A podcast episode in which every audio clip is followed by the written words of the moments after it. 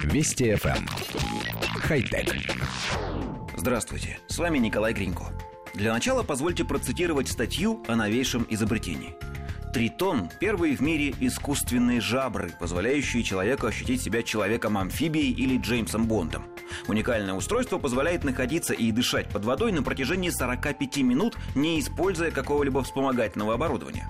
Изобретение облачено в герметичный ударопрочный корпус размером 29 на 12 сантиметров. Внутри находится адаптированный литий-ионный аккумулятор, вибромотор и LED-модуль для сигнализации, а также специальные фильтры для извлечения кислорода непосредственно из воды, микрокомпрессор, нагнетающий достаточный объем кислорода, воздушная камера, где кислород превращается в пригодный для дыхания человека воздух и клапан для вывода выдыхаемого воздуха. Ограничение 45 минутами связано со временем работы аккумулятора. Глубина погружения не должна превышать 4,5 метра.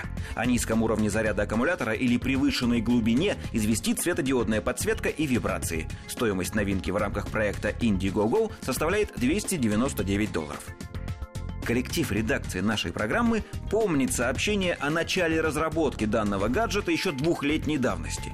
Теперь появилась даже видеодемонстрация его работы.